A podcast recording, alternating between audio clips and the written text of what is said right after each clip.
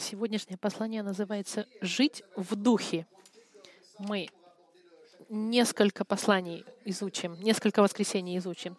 Сегодня мы будем в послании к римлянам, 8 глава, с 1 по 13 стих. Okay? 8 глава к римлянам, 1 по 13 стих. Павел пишет, «Итак, нет ныне никакого осуждения тем, которые во Христе Иисусе. Живут не по плоти, но по духу, потому что закон Духа жизни во Христе Иисусе освободил меня от закона греха и смерти. Как закон, ослабленный плотью, был бессилен, то Бог послал Сына Своего в подобии плоти греховной в жертву за грех и осудил грех во плоти, чтобы оправдание закона исполнилось в нас, живущие не по плоти, но по духу. Ибо живущие по плоти о плотском помышляют, а живущие по духу — о духовном. Помышления плотские — смерть, а помышления духовные — жизнь и мир, потому что плотские помышления — вражда против Бога, ибо закону Божьему не покоряются, да и не могут. Поэтому живущие по плоти Богу угодить не могут.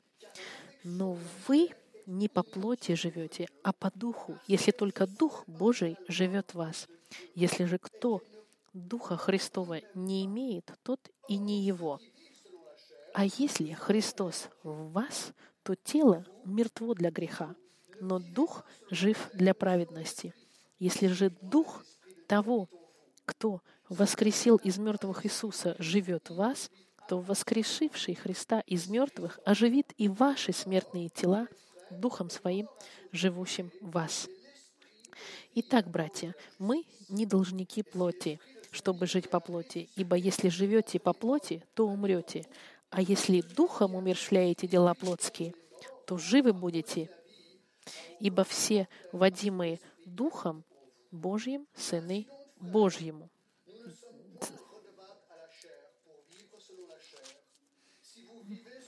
Это послание к римлянам, 8 глава, с 1 по 13 стих.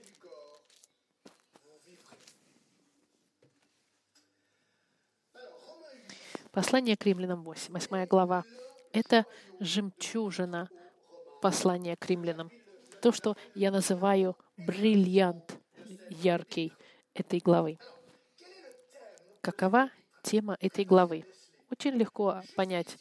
До восьмой главы в послании к римлянам Э, понятие о Духе Святом было, было сказано только один раз а, пятом стихе пятой главы. В восьмой же главе, только в этой главе Дух Святой говорится о нем 18 раз. Мы понимаем просто и быстро, что тема главы 8 послания к римлянам о Духе Святом. Особенно после седьмой главы, где Павел описывает свою борьбу, борьбу христианина со своей плотью, здесь, в восьмой главе, Павел нам дает решение этой борьбе. Жизнь в духе. Эта глава нам открывает просто, просто восемь сильных э, де, деяний Духа Святого, которые помогут вам вашей жизни и дадут победу в вашей ежедневной дороге по жизни с Господом Христом. Сегодня мы изучим три, и дальше мы будем продолжать неделя за неделей. Okay? Я начинаю так, тут же. Первое важное, сильное действие Духа Святого, которое поможет нам жить в победе над, над, над грехом, это то, что Дух подтверждает наше неосуждение. Дух подтверждает, что нет нам осуждения.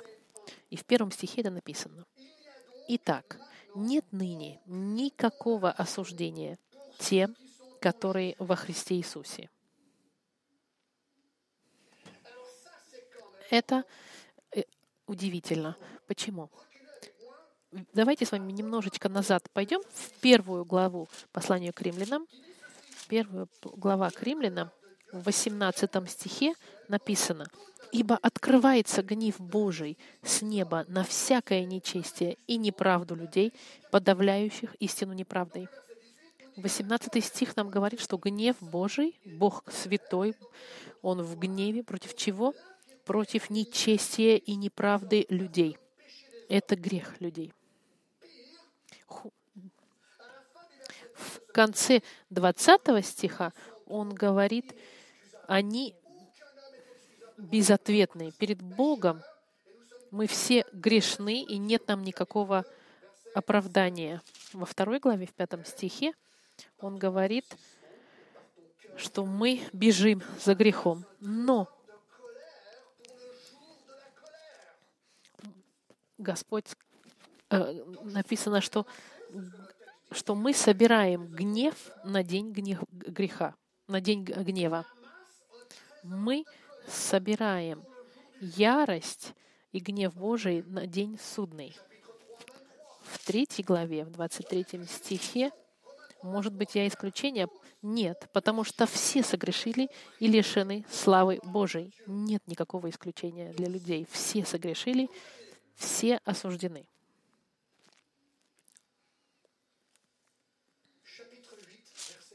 Восьмой стих вдруг нам говорит, нет ныне никакого осуждения тем,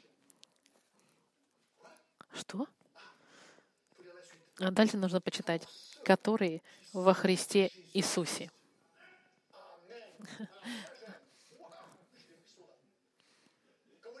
Как... И амин, кто-то сказал. На всех языках амин одинаково звучит. Аминь. Послушайте, друзья мои, это самое удивительное правда для христианина знать, что не будет он никогда осужден Господом за свой грех. Никогда. Это сказано? И еще более это удивительно, потому что нужно было вам послушать предыдущие послания, но апостол Павел, о котором я вам говорю, что это самый большой миссионер всех времен, признает в том, что у него серьезная проблема в жизни, и эта проблема называется плоть. Мы с вами знаем это. Есть три части в человеке. Есть то, что старый человек в шестом послании, старая природа, которая не возрождена, она была распята с умершим Христом на кресте. Мы получили в момент нашего спасения во Христа то, что называется новый человек. Библия говорит в послании к Ефесянам сказано так. «Обличаемся в нового человека, созданного по Богу в праведности и святости истины. Господь нас воссоздает и мы перед Господом святые и праведные теперь. Конечно, во Христе, если мы. Но есть и третья часть человека, его плоть. Плоть. Это то, что нас, то, что это как наш конверт, который обхватывает наши мысли, то, что нас делает нас людьми. Это плоть, плоть, она еще не искуплена. Это в момент нашей смерти мы будем изменены. У нас есть новый человек в нас, который любит Бога и Его святость, но плоть наша человеческая, которая ненавидит святость.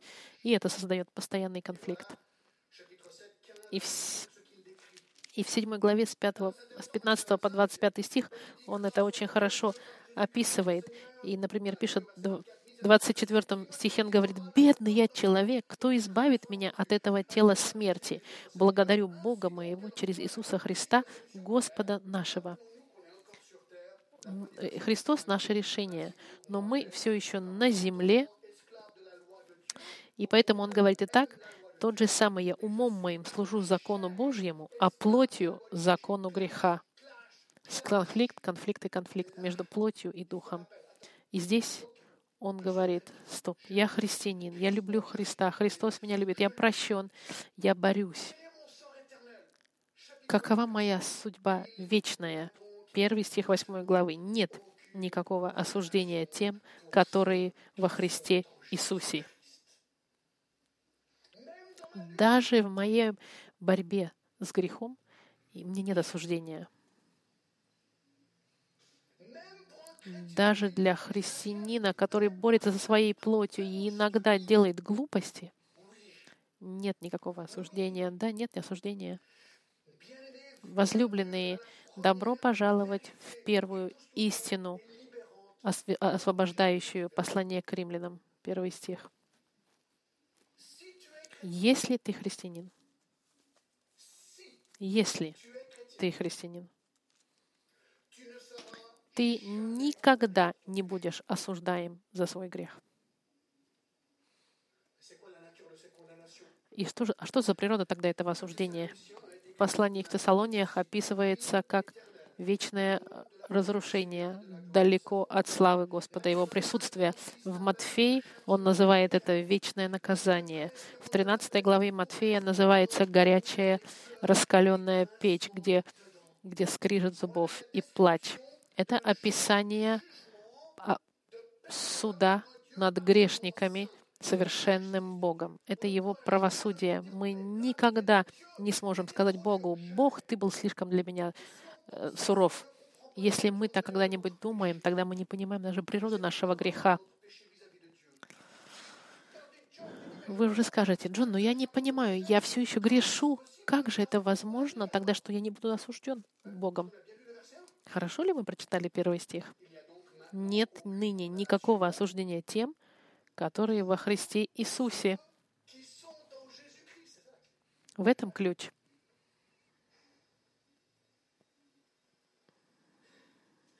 Послушайте, почему христианин не осужден за грех? Потому что Иисус был осужден вместо него.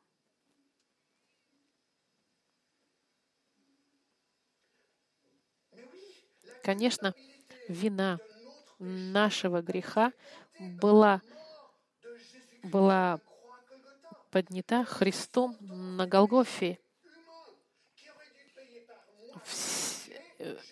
Вместо того, чтобы я платил за мой грех, Христос заплатил. Он сказал, я тебя люблю, я умру на твоем месте. И тут нечего понимать. Это нечестно, это нечестно, да, потому что это милость. Я знаю, что ты не понимаешь. Я тебя люблю, и умру за тебя на моем месте. Принимаешь ли ты это или нет? Это слишком легко кажется. Нет, это называется милость Божья. Милость Господа. Это и только начало, а дальше все лучше и лучше. Он берет мое наказание. В послании к Коринфянам сказано, что тот, кто не познал греха, он стал грехом ради меня. Он взял мое место, принял мое наказание, чтобы мы стали в нем праведностью Господа. И знаешь, Иисус говорит, я тебе дам мое совершенство, мою святость бесплатно. Я беру твой грех на себя, умираю вместо тебя, а тебе даю мою святость. И это кажется странным? Да, это кажется странным. И нелогично, потому что это милость. Милость не может быть логичной.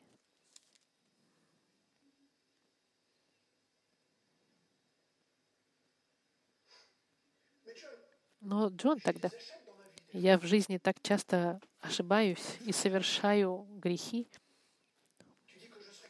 и ты думаешь, что меня ни за что Господь не осудит? Нет, не осудит. Подумайте об этом. Авраам, он обманул по поводу своей жены. Давид изменил и убил. Петр, апостол Петр, лидер апостолов, попытался убить человека своим мечом. почти преднамеренное убийство, но он не совершил, потому что пропустил, он только немножко ухо ему отрезал. Эти люди, они грешили, и они получили последствия человеческие за их грехи, но они никогда не испытали вечного осуждения. Почему? Во втором стихе. Потому что закон Духа жизни во Христе Иисусе освободил меня от закона греха и смерти.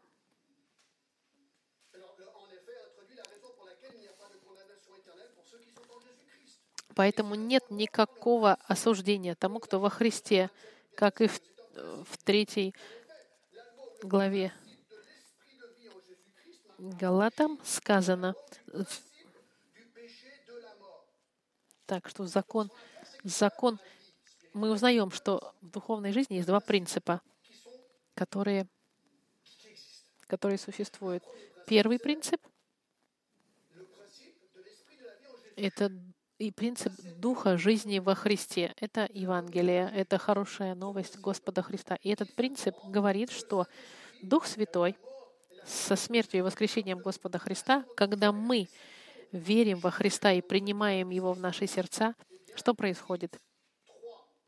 В послании к Титу сказано, вот что происходит — когда же явилась, Он спас нас не по делам праведности, которые бы мы сотворили, а по Своей милости, бани и возрождения и обновления Святым Духом, которого излил на нас обильно через Иисуса Христа, Спасителя нашего, чтобы, оправдавшись Его благодатью, мы по упованию стали наследниками вечной жизни. Это духовный принцип. Если грешник поворачивается ко Христу, принимает Его, Дух Святой Его возрождает, дает Ему новое рождение, и мы становимся прощенными во Христе. Это первый принцип. Второй принцип, который сказан, это принцип греха и смерти. Во втором стихе сказано, принцип, который описан в предыдущей главе, Павел описывает но в членах моих вижу иной закон, противоборствующий закону ума моего и делающий меня пленником закона греховного, находящегося в членах моих. Этот принцип говорит, что мы все грешим, и оплата за грех — это смерть. И мы постоянно грешим. И мы, по идее, должны все умереть за наши грехи физически и навечно. Вот два принципа. В этом говорит на второй стих о законе Духа в жизни во Христе и о закон греха и смерти. Интересно, что закон Духа жизни во Христе Иисусе освободил меня от закона греха и смерти.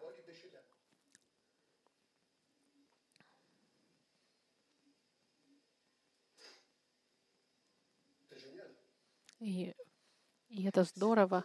Именно поэтому мы никогда не будем осуждены за наши грехи. И поэтому первый стих прав. Потому что Христос был осужден вместо нас. Третье. Третий стих. Как закон, ослабленный плотью, он сейчас нам говорит о, о законе Моисеевом, о Библии.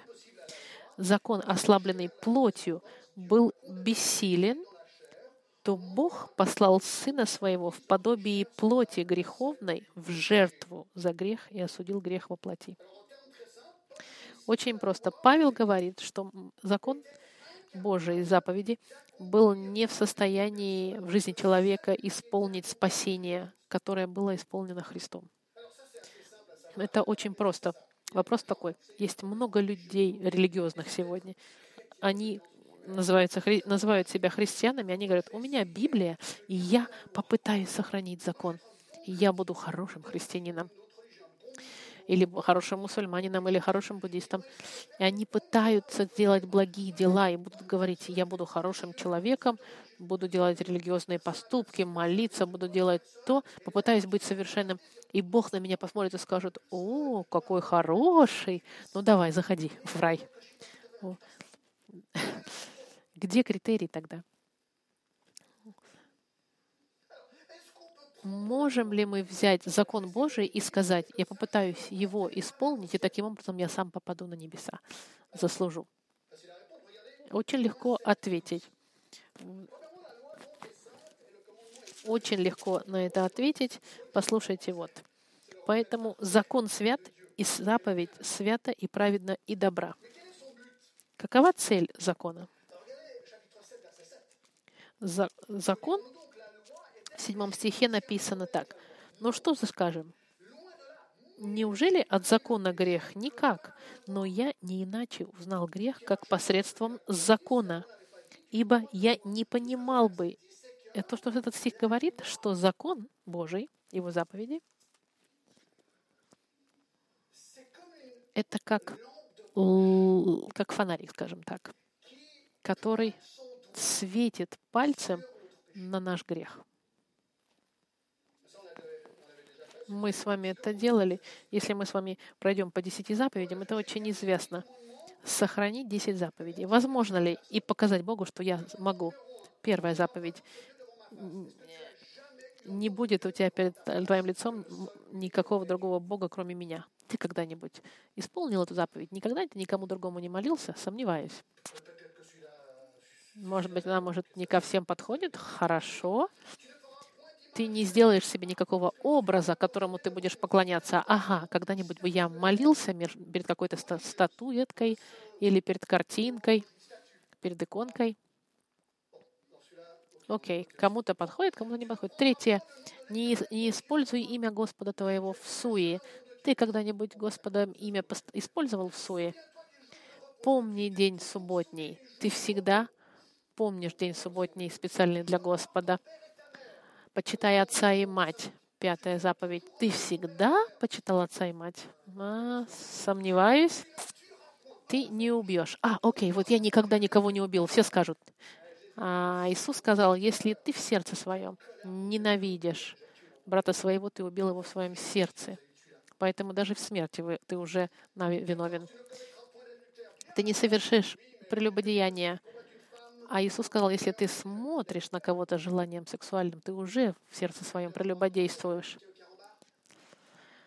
Не воровать. Ты никогда не воровал конфетку? Или и не обманывать? Ты когда-нибудь кому-нибудь обманывал в жизни? И ты не позавидуешь. Ни дома и так далее. Ничего, что есть. Ты когда-нибудь завидовал, друзья мои? Очень быстро. Если ты попытаешься жить по закону, чтобы Господь, Господу доказать, что ты можешь достичь спасения, ты пока видишь, что ты не можешь, потому что ты рожден грешником, ты заслужил за грех свой а через Адама, и ты остаешься грешником. И в этом смысле третий стих послания к римлянам говорит, что невозможно было закону, по закону спастись мне. Невозможно по последованию закона спастись. Закон осуждает грешника. Но давайте я вам зачитаю послание к Галатам в третьей главе. А все, утверждающиеся на делах закона, находятся под проклятием. Вы были бы прокляты законом, потому что вы бы грешили. Ибо написано, проклят всяк, кто не исполняет постоянно всего, что написано в книге закона. Теоретически, единственный способ, когда ты был мог спасен быть, это совершенно хранить все заповеди. Потому что закон — это отражение совершенства Бога, чтобы пройти... Э, да. Проблема в том, что в Якове сказано, что если ты хоть один раз согрешил, это все равно, что ты согрешил, нарушил все заповеди. Проклят всяк, кто не исполняет постоянно всего, что написано в книге закона. И никто не оправдывается перед Богом законом, ибо ясно, потому что праведный верой будет. Мы не можем жить по закону.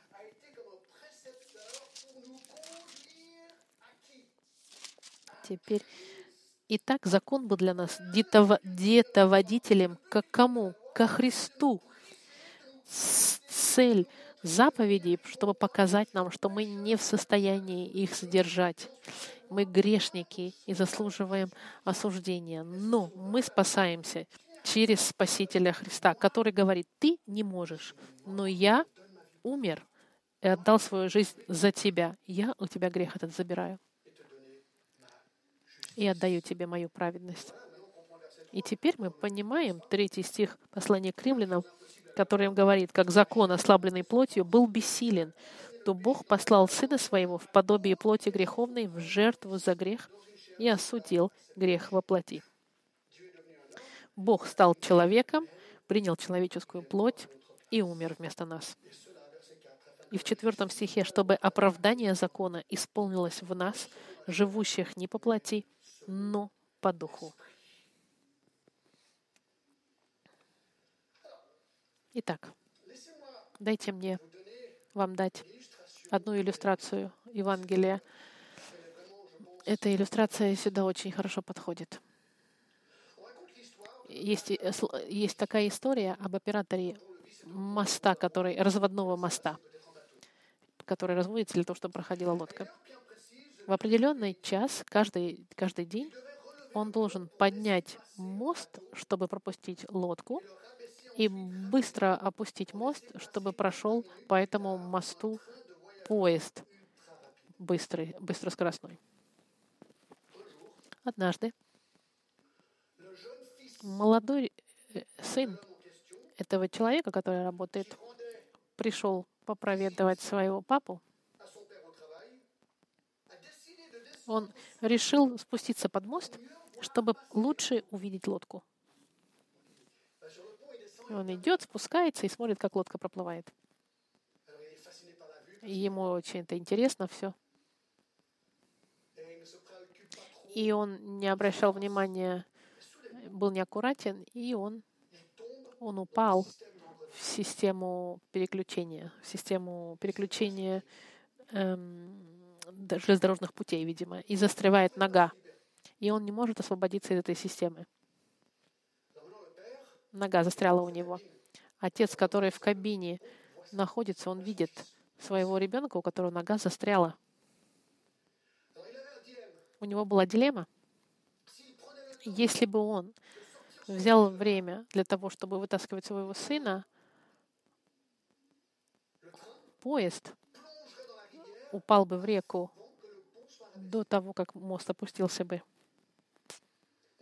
Но если бы он опустился мост, опустил мост, чтобы спасти жизни сотни посетителей в этом поезде, его ребенок был бы раздавлен. И вдруг он слышит поезд, который свистит, что приближается. Что ему делать? И, и он сделал то, что должен был сделать в этот момент. Несмотря на то, что сын его был очень дорог ему, ему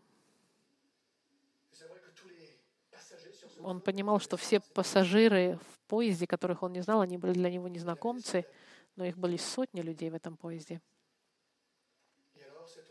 И этот человек решил сделать то, что представить себе невозможно. Он принял, принес в жертву своего сына, чтобы спасти этих пассажиров.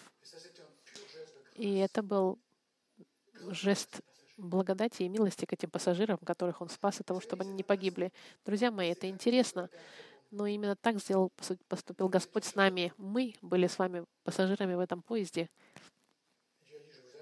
Но Господь сказал, я вас люблю, я отдам своего сына вместо вас. И на этой базе, друзья мои, можно кричать сильно и громко. Первый стих «Нет ныне никакого осуждения тем, которые во Христе Иисусе». Вопрос вот в чем. Явля... Живешь ли ты во Христе Иисусе? Уверен ли ты, что ты во Христе Иисусе?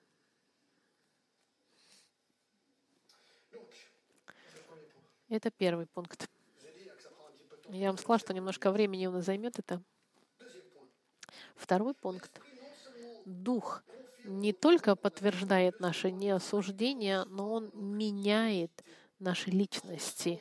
Меняет наши личности. Посмотрите в четвертом стихе.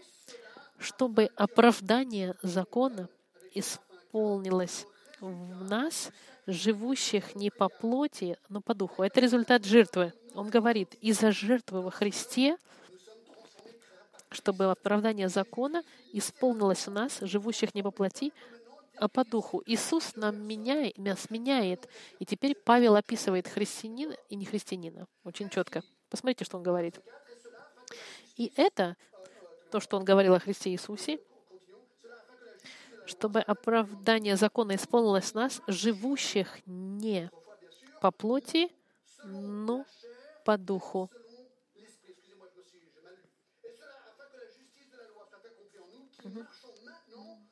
Так, не по плоти, а по духу живущие. Это характеризует нас. Раньше мы шли по плоти, а теперь мы живем по духу. Мы, то христиане сейчас, были те, кто раньше шли по плоти, по жизни. Мы следовали за страстями плотскими. Наш внутренний человек, он не был еще распят со Христом внутри. Мы нарушали заповеди Господа, и мы жили под осуждением и гневом Господа. Но Иисус Христос нас изменил. Он дал мне новое сердце. И в этот день все изменилось. Вы знаете, это стихи. Если кто-то во Христе, он новое творение. Новое творение. Вот. Нечто, что не существовало во мне раньше. Старые вещи прошли, все стало новым. И я очень люблю. Это один из моих любимых стихов. В шестой главе послания к римлянов он сказал красиво. Благодарение Богу, что вы, быв прежде рабами греха, от сердца стали послушны тому образу учения, которому предали себя. Бог меняет наши сердца, и теперь мое сердце хочет слушаться Господа.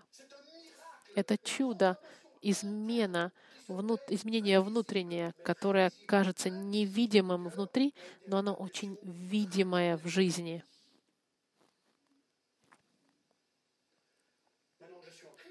Теперь, когда я во Христе, все меняется. Движимый Духом Святым, для меня самая большая радость — это любить Бога и то, что любит Бог, Его законы. И моей самой большой ненавистью является это грех против Господа. И это видно хорошо в Псалме 118 или 119. Он изменен Господом. И послушайте, только тот, кто знает Господа, может сказать. В 11 стихе написано. «В сердце моем сокрыл я Слово Твое, чтобы не грешить пред Тобою». Тот, кто возрожден в Боге, любит Слово Господа. Он не хочет грешить. И Слово он все больше и больше в себя вкладывает, чтобы сопротивляться греху. В 14 стихе. «На пути откровений Твоих я радуюсь». Послушайте, до моей христианской жизни Библия для меня это была ерунда. Мне это не интересно. Я ничего не понимал этого. Как объяснить? Сердце извинилось во мне. Я радуюсь на пути откровений Твоих, как во всяком богатстве. Послушайте, для христианина, который знает Христа, он предпочитает Слово Господа любым богатством мира. О заповедях Твоих размышляю и взираю на пути Твои, уставами Твоими утешаюсь, не забываю Слова Твоего. 24 стих. «Откровения Твои, утешение мое, советники мои». Буду утешаться заповедями Твоими, которые возлюбил. 47 стих. Видите, все меняется для человека, верующего Христа.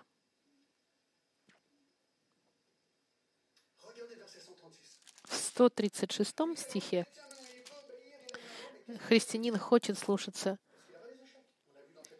Что же происходит, когда он, он нарушает закон? Вы любите Господа, и вдруг раз согрешили. И что происходит в реакции? 136 стих. «Из глаз моих текут потоки вод от того, что не хранят закона Твоего». Когда я отдаляюсь от Господа, моя первая реакция — это плакать, если я христианин, потому что моя жизнь не соответствует этой новой личности во Христе.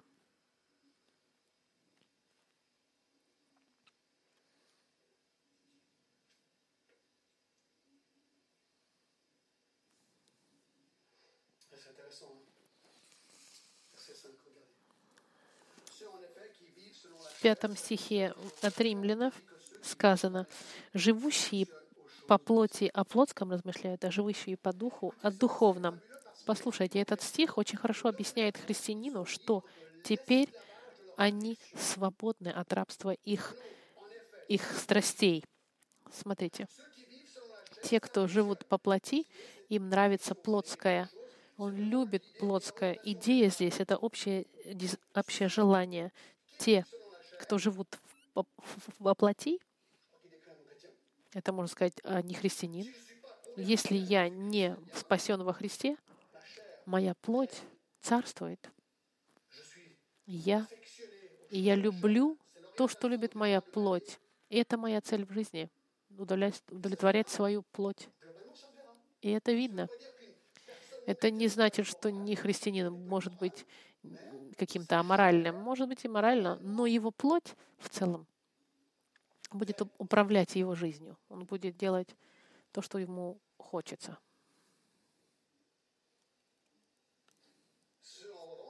Но, в отличие от него, живущий по духу помышляют о духовном. Христианин теперь, когда он изменен во Христе Духом, подчиняется Духу Святому, он любит святость Господа, потому что Дух Святой, он любит Иисуса Христа, потому что Дух прославляет Христа в его жизни, и он любит правду, потому что Дух Святой является Духом правды. И они будут отражать автоматически плоды Духа Святого. Радость, любовь, терпение, самоконтроль, мягкость, самоуправление. И не будут отвергать поступки плотские, развраты, лопоклонничество, зависть, злобу, разделение, извращение. Все эти вещи, Господь, я любил раньше эти вещи отвратительные, а теперь я их не люблю. Я люблю плоды Духа Святого. Именно поэтому люди... Я в Индии, когда мне было 19 лет, я... мои друзья из университета меня видели. Раньше я любил гашиш, и вдруг я пришел ко Христу и люблю Библию. Они на меня смотрели и говорят, Джон, да что с тобой? Да, я изменился. Я отошел ради Христа от этого... Они не понимали, друзья мои. Это было радикальное изменение в моей жизни.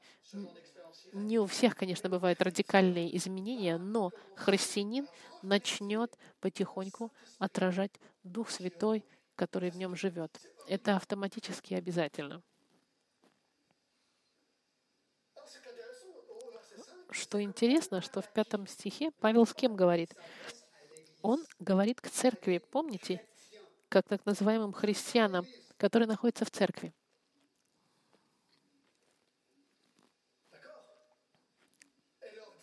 И он им говорит, друзья мои, есть два лагеря в церкви.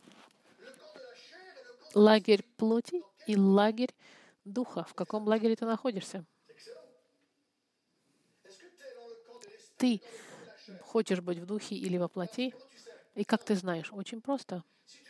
Если ты в плотском лагере, ты не христианин, у тебя, у тебя не будет этой борьбы между тобой и твоим новым человеком и твоей плотской э, природой. Если ты христианин, ты будешь постоянно бороться со своими греховными желаниями. Но, но для нас есть победа. Ты знаешь, что твоя плоть, она ослабевает, и ты прогрессируешь, чем больше ты борешься в шестом стихе «Помышления плотские — смерть, а помышления духовные — жизнь и мир, потому что плотские помышления — вражда против Бога». Если ты не христианин, если тебе нравится плотское, результат будет смерть. Дух, физическая смерть и смерть духовная, мы видели это. Но если ты христианин, возрожденный, твое желание будет направляемо Духом Божьим, и ты получишь вечную жизнь, и ты не будешь осуждаем Господом, как мы прочитали с вами в начале 8 главы. И он еще идет дальше, в седьмом стихе. «Потому что плотские помышления — вражда против Бога, ибо закону Божьему не покоряются, да и не могут». Павел объясняет, что те, кто живут во плоти, они таким образом доказывают, что они не возрожденные, не в духе, и они враги Богу. Тут так и написано. Вражда Господу.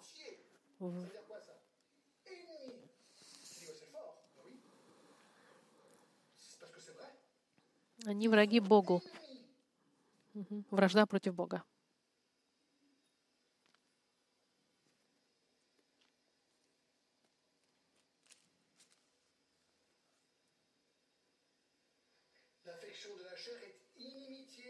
Потому что плотские помышления — вражда против Бога. Грешник, он восстает против Бога, и Бог ему враждебен тоже.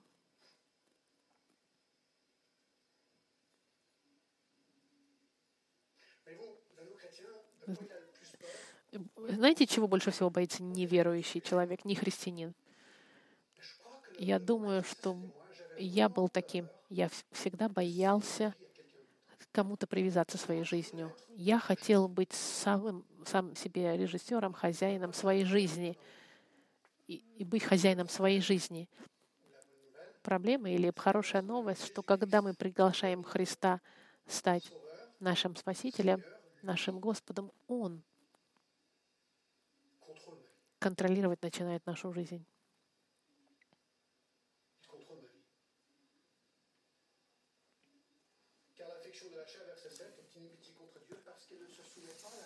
И он еще раз читает, потому что плотские помышления — вражда против Бога, ибо закону Божьему не покоряются, да и не могут. Поэтому живущие по плоти Богу угодить не могут. Невозможно во плоти угодить Богу, мы это видим. Это как есть история про Иисуса, когда приходит и излечивает парализованного. Этот человек сам не мог излечиться. Иисус должен был прийти и его излечить. И то же самое для нас. Когда мы воплотим, мы ничего не можем сделать, чтобы угодить Господу, потому что мы рождены во грехе. Должен прийти Христос, чтобы нас изменить и излечить от греха. В девятом стихе. «Но вы не по плоти живете, а по духу, если только Дух Божий живет в вас». Обратите внимание, он говорит к церкви в Риме. И можно сказать, о, большая церковь, здесь все христиане можно прийти к заключению, что то, что люди находятся здесь, приходить постоянно в церковь, значит быть христианином. Это неправда. Я надеюсь, что вы христиане, но это не значит то, что вы здесь, вы верующие, потому что он это говорит верующим. Но вы не по плоти живете, а по духу. Мне кажется, что вы христиане, если только Дух Божий живет в вас. Он говорит, что кажется, что вы живете по духу, если Дух живет в вас. Это неплохо. Он ставит под вопрос, каждому говорит, ты уверен, что Дух Божий живет в тебе. И он говорит, если же кто Духа Христова не имеет, тот и не его. Это очень четко. Если Дух Господа не в тебе, ты не христианин. Ты можешь быть в церкви, но ты можешь не быть христианином.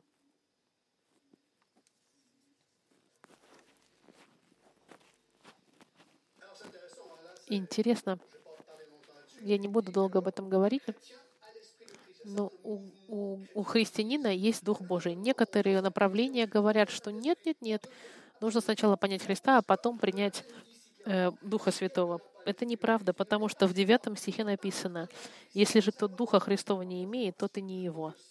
Дух Святой, получается, заходит в нас в момент нашего спасения, одновременно со спасением. В один момент происходит, а не так, как некоторые говорят, что сначала ты принимаешь Христа, а потом ты принимаешь Духа. Не сложно ли это? Говорить людям в Риме, христианин ты или нет? Нет.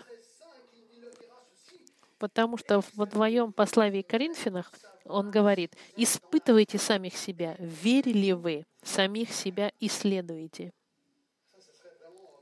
Это было бы мой призыв будет к вам сегодня. Вы уверены сто процентов, что, что эта истина к вам относится без сомнений, что вы христианин. Я вот чем закончу. Прошлое воскресенье мы, мы с своей женой провели замечательный день. После, после церкви мы встретились с двумя знакомыми, которые были проездом в Женеве. Мы им немножко помогли, то, что им нужно было помочь. Их подвозили на машине. И мне было понятно, что он не знает Господа, но он задавался вопросами. Мы всегда, когда такое видим, думаем, так, сейчас момент, могу поделиться с ним или нет. Я был за рулем, но я смотрел на него в зеркало заднего вида и, и, и говорил с ним о Господе я занимался сразу несколькими вещами. Вел машину и делился Евангелием. И мне я стал быть очень прям, я, я был очень прямым. Знаешь ли ты Христи, Христа? И я вижу, что он заинтригован, что ему интересно. А я ему говорю, хочешь ли ты принять Христа сейчас в свою жизнь, как Господа и Спасителя? И я видел, он такой был эмоционально, я не знаю, что тебе сказать. Я видел, казалось, что Дух Святой в нем работает. Мы остановились, он говорит, я не буду на тебя, я сказал, я не буду на тебя давить, но если ты не примешь Христа, я выкину тебя из машины. Нет, я шучу, я так не сказал. Нет.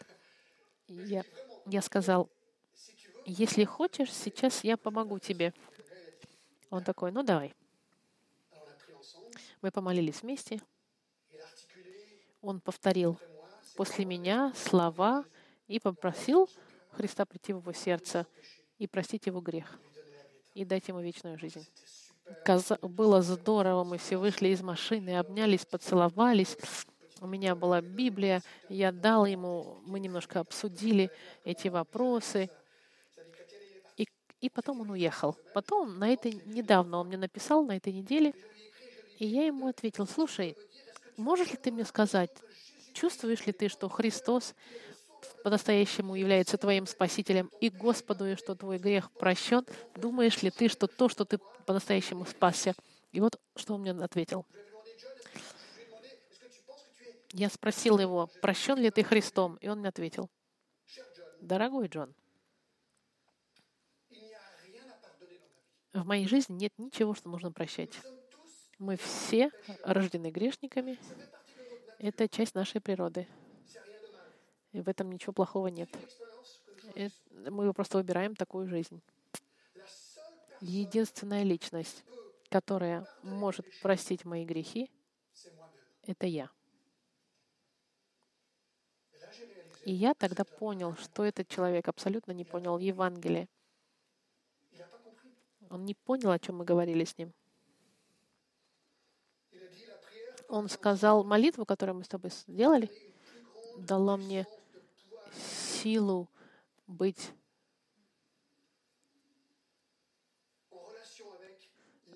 иметь отношения с богами во множественном числе.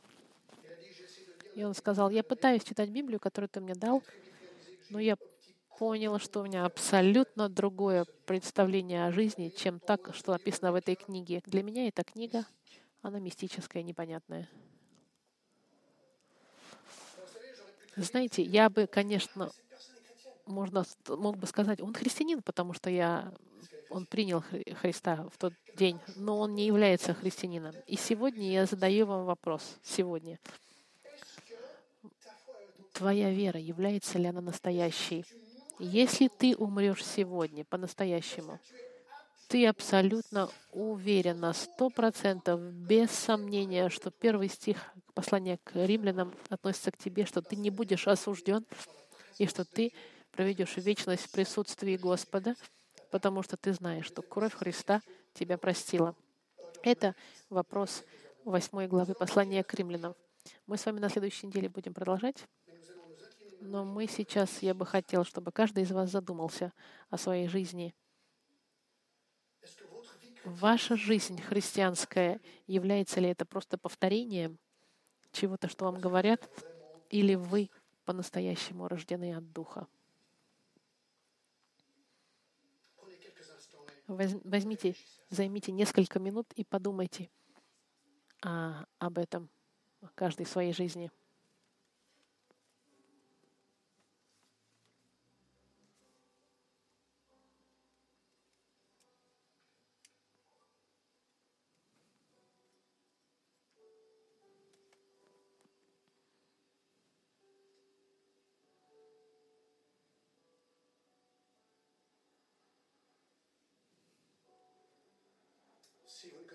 Если вы не знаете Христа, то, знаете, его нужно только позвать и сказать ему, Господь, я грешник, который живет во плоти, и мои помышления, они все плотские. Господь, стать моим Господом и Спасителем. Прости мне мой грех. Если ты христианин сегодня,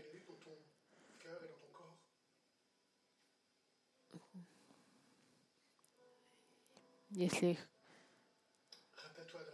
Христос живет в тебе, тогда вспомни о милости Христа в твоей жизни, который простил тебя за все. И Дух Святой будет продолжать работать в твоей жизни и помогать тебе умертвлять твою плоть. Господь, мы благословляем Тебя сегодня утром за это Евангелие, которое чудодейственное, и мы никак не можем понять Твою милость, потому что Ты своего Сына отдал за нас. Непонятно это. Мы можем только Тебя прославлять за это и благодарить. Господь, коснись каждого здесь сегодня.